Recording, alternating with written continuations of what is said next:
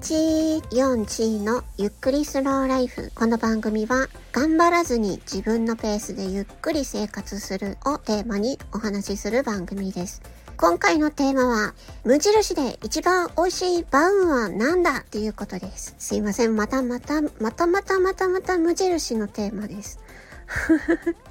しばらくしばらく続いちゃうかもしれないですけれども、無印好きなので、えー、お話ししたいと思います。で無印良品ってお菓子もいっぱいあるんですけど、まあ、その中でもバームクーヘンがね、やっぱすごい人気なんですよね。で、しかも、品揃えがね、なんか季節限定とかすごいいっぱいあるので、もうね、新しいのが出てくると、もうすぐ買って食べたくなっちゃうんですけど、で、私のね、一番のおすすめは、ズバリ、発酵バターバウムです。あのね、私、これ、あの、ローソンの無印コーナー、で発見して、そう、入荷してたんですよ。で、早速購入したんですけど、もう感動、感動しました。すっごい美味しかったです。なんか、袋を開けた時に、このバターの香りがね、ふわっとして、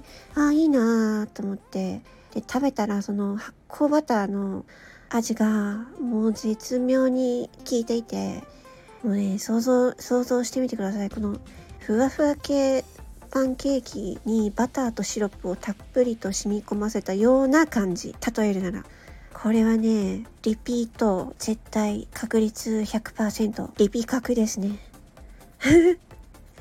いや、マジで美味しかった。皆さんも、あの、無印良品の発酵バターバーム見つけたら、ぜひ食べてみてください。本当に美味しい。なんかあのー、今までね私食べたことなくて、まあ、人気だっていうのは聞いてたんですけどねこれね予想以上に美味しかったですうん他のあの他のバウムいろいろ無印だったら、えっと、バナナバウムが人気だったりするんですけど私はバナナバウムもいいけどダントツ私は発酵バターバウムの方が好きですね。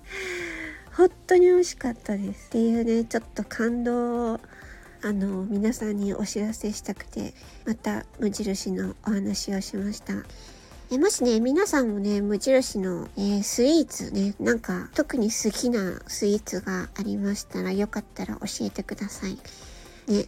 もうどんどん新しいの出てくるからねすごい楽しみですねあと私スコーンをスコーンを食べたことないんでまたなんか機会があったらスコーンを買ってみようかなって思っています。はい。それでは、えー、今回は無印で一番美味しいバウムはについてお話ししました。次回の放送もお楽しみに。それでは、バイバイチー